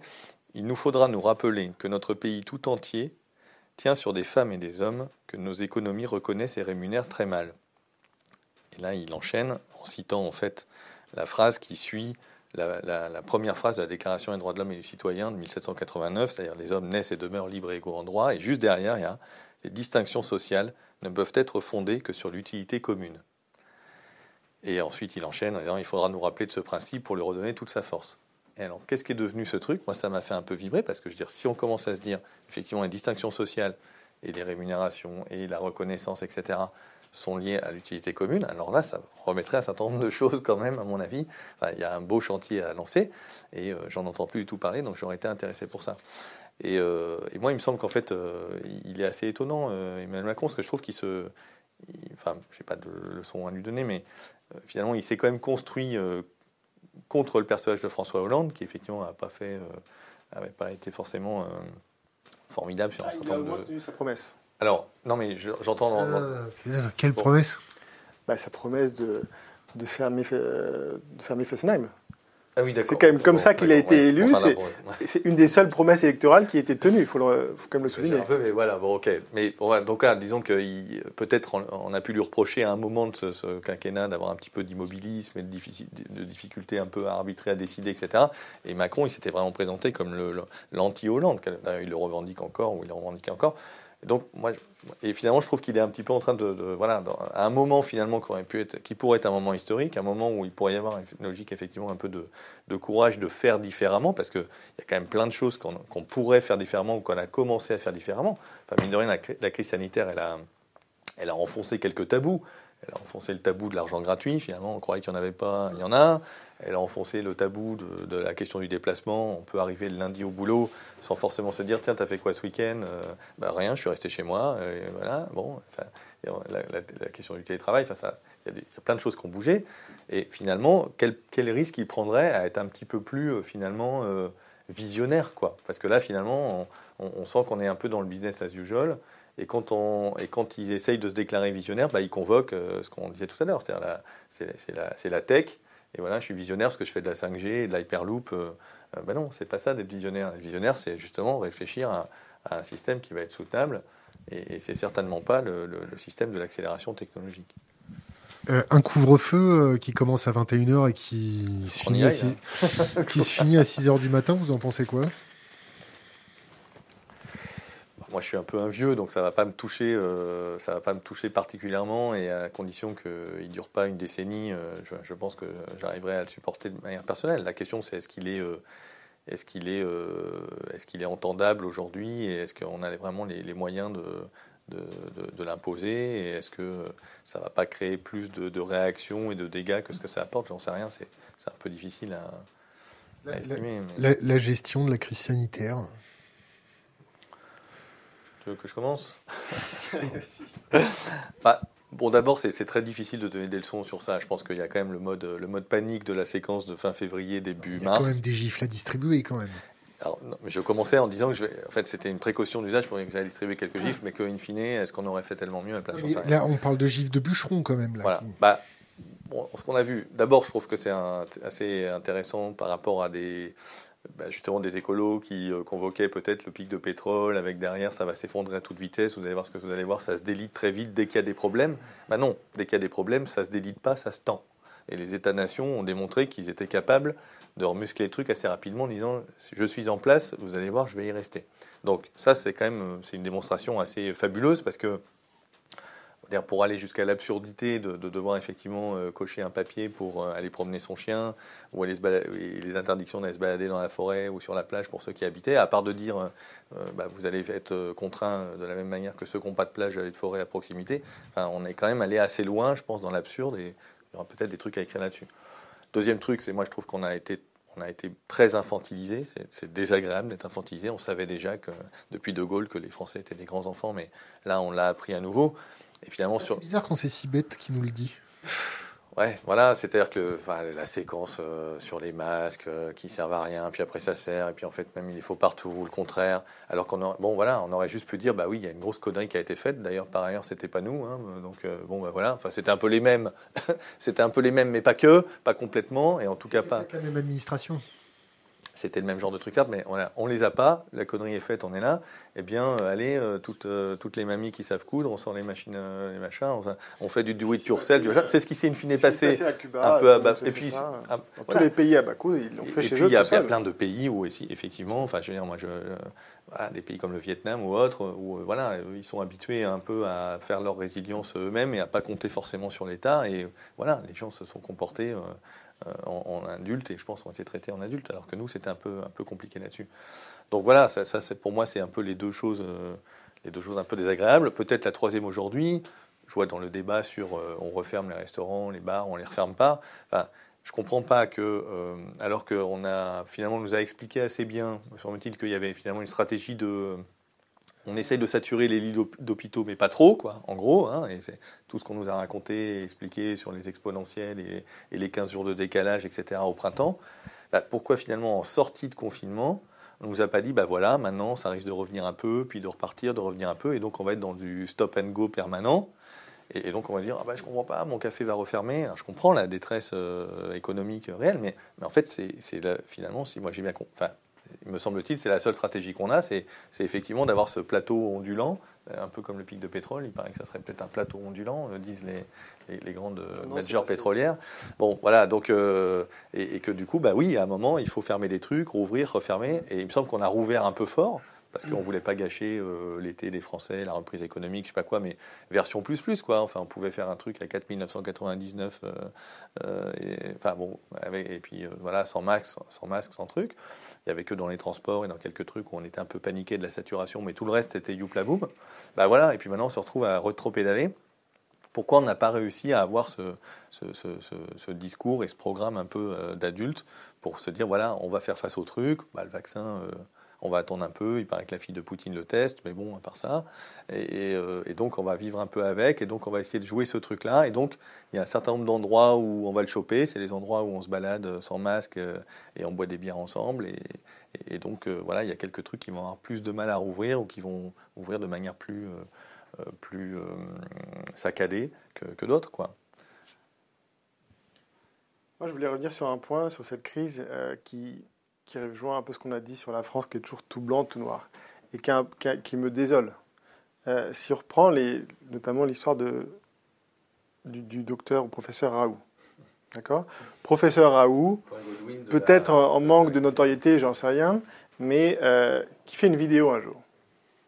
Cette vidéo, il la publie sur son compte YouTube, elle est reprise par les décodeurs du monde, qui disent fake news, fake news sur Facebook, elle est euh, désenlevée, je crois, du site du ministère, fake news. Qu'est-ce que ça a fait? À partir de ce moment-là, professeur Raoult s'est construit en opposition. En opposition avec le pouvoir, en opposition avec Paris. Et donc, on a polarisé un débat entre les pro-Raoult et les contre-Raoult, et on n'a parlé que de ça. Et aujourd'hui, euh, on a un petit peu changé. Maintenant, il y a les rassuristes et il y a les alarmistes. Et ça fait neuf mois où on met des met un rassuriste, un alarmiste sur le plateau, on les jette, ils se battent entre eux. Et, qu'est-ce qu'on a fait? On n'a pas discuté, on n'a pas parlé de solution. Et donc on est sur un débat stérile depuis neuf mois.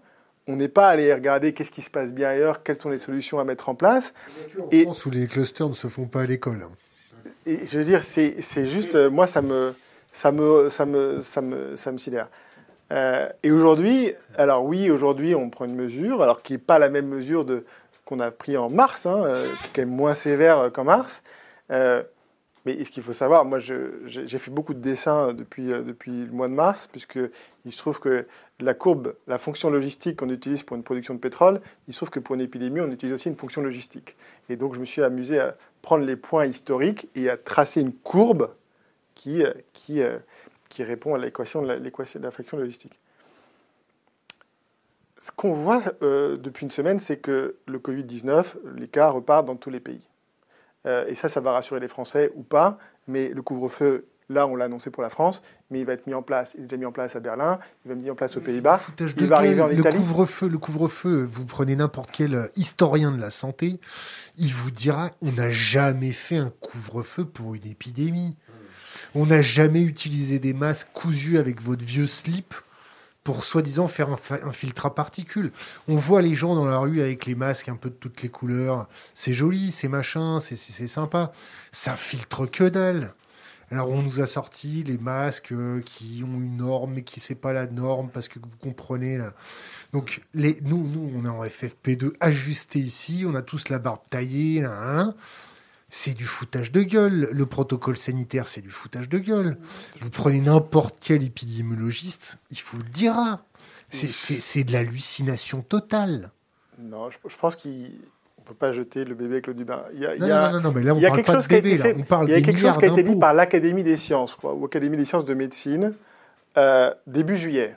Début juillet, c'était il y a quand même quelques mois, il a dit il faut porter le masque dans tous les endroits où il est interdit de fumer. C'était très simple comme règle. Parce qu'en fait, la propagation du Covid, si elle est en partie aérosol, c'est un peu comparable à quand vous fumez dans une pièce. Quand vous fumez que ça sent fort la cigarette, vous avez besoin d'aérer. C'était facile. On pouvait mettre ça en place début juillet. Dès que vous êtes à un endroit où vous n'avez pas le droit de fumer, au bureau, euh, à l'intérieur, Euh, en fait, mettre un masque dehors, ça revient à tout le monde. C'est comme si on vous disait, il faut qu'on interdit la cigarette parce que vous risquez de, tuer votre voisin avec votre fumée. Voir. On parle d'un aérosol qui peut se fixer sur les surfaces avec un délai de rémanence. Il faut, il faut. bah, si, c'est à tout à voir. Quand vous disiez de porter le masque partout. Euh, un jour, un jour, les historiens. Ce, ce... tragicomique, on est d'accord. Non, mais c'est tragicomique. Euh, je, pense qu'il faut revenir. le... Parce qu'on est, on est quand même un peu dans l'inconnu. C'est-à-dire que. Enfin, c'est difficile, semble-t-il. il y a quoi? Il y a une étude australienne qui a sorti il y a, deux jours là sur euh, ça pourrait rester pendant je sais pas quoi trois semaines sur une surface. Mais ça fait ça fait très longtemps qu'on nous garder bien bien humide et bien bien dans le noir ou je sais pas quoi. mais c'est vrai que du coup, euh, bah voilà, là on va aujourd'hui au restaurant. Le nouveau protocole, c'était faut remettre le masque entre les entre les entre les plats. Entre les bouchées. Ah entre les bouchées, ouais. Ouais, alors on va dire entre les plats. Dans un premier temps, moi je me suis fait rappeler à l'ordre dans un restaurant, mais seulement ah entre deux plats, pas entre deux bouchées alors qu'il y a euh, six mois de ça, on nous expliquait dans des vidéos très sérieuses et compliquées que le masque, fallait le mettre une seule fois, euh, le pincer, hein, et puis y toucher pendant euh, quatre heures jusqu'à ce qu'on l'enlève, parce qu'on allait l'enlever le mettre était une énorme bêtise. Donc là, maintenant, on passe notre temps à dire, mais non, au contraire, il faut l'enlever et le mettre. Donc on passe notre temps à le, toucher, à le Tragicomique. Donc il y a un côté un peu tragicomique, il faut reconnaître. Bon, ce qui n'est est pas tragicomique, c'est c'est le fait que heureusement, il y a un profil de létalité qui voilà, globalement euh, et, statistiquement, malheureusement, sur les gens fragiles et âgés, et que si j'ose même pas, j'ose pas imaginer si on avait eu ce, ce, côté un peu tragicomique, mais sur un virus qui aurait pu euh, taper de manière euh, un peu, un peu aléatoire sur toutes les classes d'âge. Et là, on aurait eu des défections massives, on aurait eu tous les plans pandémie auraient sauté, même dans les centrales nucléaires. les centrales nucléaires, on a de la chance par rapport à ça. Non, les centrales nucléaires, pour avoir été en contact au premier pic de l'épidémie, euh, on était en contact avec des gens qui bossaient dans les centrales nucléaires. La plupart, la plupart ont vraiment géré le truc. On, était très très fiers d'eux. De, hein, parce qu'il y en a qui s'enfermaient avec les camps de la bouffe.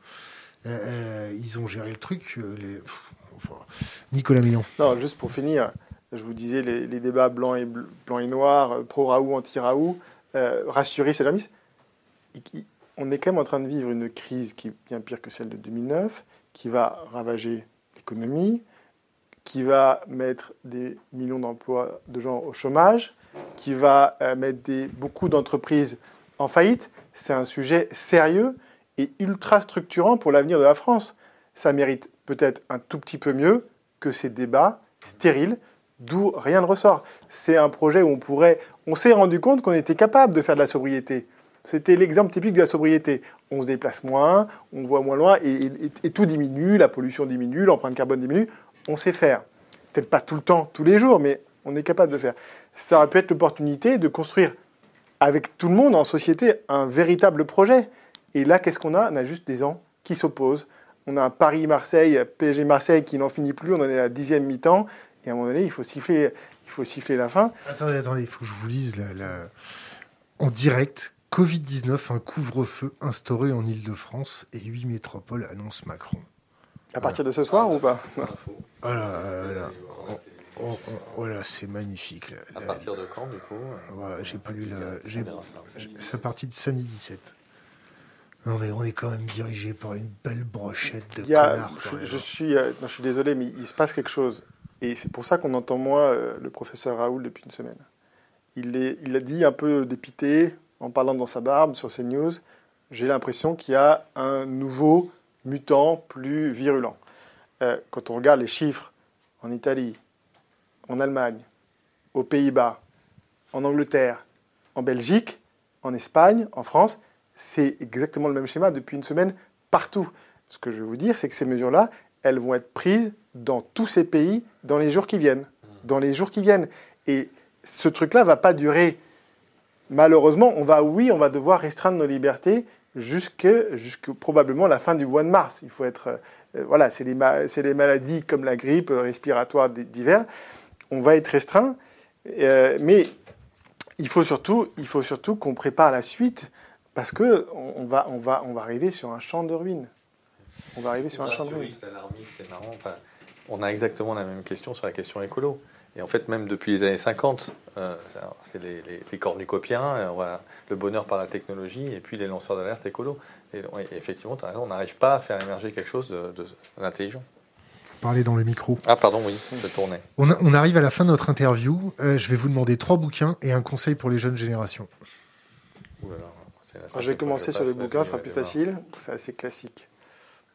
Euh, moi, ma Bible, c'est Limits to Growth, hein, le, rapport du club d'Europe. Donc, si vous ne l'avez pas lu, je vous le conseille. Vous pouvez lire l'adaptation en français, d'ailleurs. Enfin, la traduction en français avec une préface de Jean-Marc Jancovici. Euh, ça vous donne les bases. Euh, le second, c'est un peu la suite de ce livre-là, qui a été écrit par Philippe Biwix. c'est L'âge des Amish, qu'il a renommé L'âge des low-tech. Et donc ça, c'est intéressant parce que pour moi, euh, le, rapport du Club de Rome, Limits to faisait un constat, mais n'apportait pas de solution. Euh, et le livre de Philippe, euh, L'âge des low-tech, apporte des solutions. Comment est-ce qu'on fait dans un monde fini, avec moins de ressources, avec un monde post-croissance, plein d'emploi Alors Philippe parlera mieux que moi. ça, c'est un second livre important. Et le troisième, pour ceux qui aiment l'énergie, euh, je leur recommanderais peut-être euh, un livre de Mathieu Ozano qui s'appelle L'or noir sur le pétrole, qui est, un petit pavé, mais qui est très intéressant pour bien comprendre euh, comment ça marche. Et le conseil? Ah, le conseil, c'est après, non? Ah, c'est après, d'accord. Ah, trois bouquins, je suis embêté parce que moi, ça a fait 3 fois 15, 3 fois 5. Là. Du coup, je, vais, je vais répéter sans doute des bouquins que j'ai déjà répétés. Ah, donc, un seul. Pas euh aller relire un, classique, euh, Ivan Illich, euh, Énergie et équité. Voilà, sur la question de. Voilà, le fait que, euh, que si on prend la, voilà, on peut calculer une vitesse généralisée qui inclut les heures qu'on a passées à se payer sa voiture et que quand on intègre ça, finalement le vélo est bien plus, bien plus efficace, par exemple. et quelques autres belles considérations. Pour attendre le conseil aux jeunes générations de Nicolas, je vais lire un tweet que euh, la, communauté nous a envoyé. Ça dit Ne sortez pas de chez vous, mais allez travailler. Ne faites pas la fête, mais envoyez vos enfants à l'école. Mais restez chez vous. Mais partez en vacances. C'est très beau. En même temps. allez. Du coup, un, bouquin, ça, me fait venir un bouquin. La politique de l'oxymore de Bertrand Méheux. Ça avait été vu comme un brûlot anti-sarkoziste parce que c'est la question de l'oxymore. En fait, on passe notre temps en fait à vivre dans un, dans un monde où on est en injonction contradictoire. Et voilà, c'est un petit opus qui doit dater de 2009 de mémoire et qui est très sympa. Nicolas Meillan, un conseil pour les jeunes générations? Ah, Moi, je vais terminer sur, mon, sur mes couleurs, mon blanc et, noir, mes 50 nuances de gris.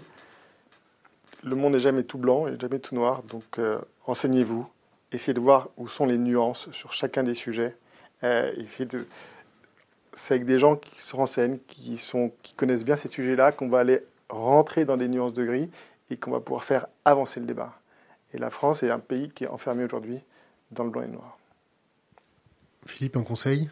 Un conseil, euh, c'est Lao Tse, je crois, hein, qui disait euh, plus ou moins le, chemin est plus important que la cible.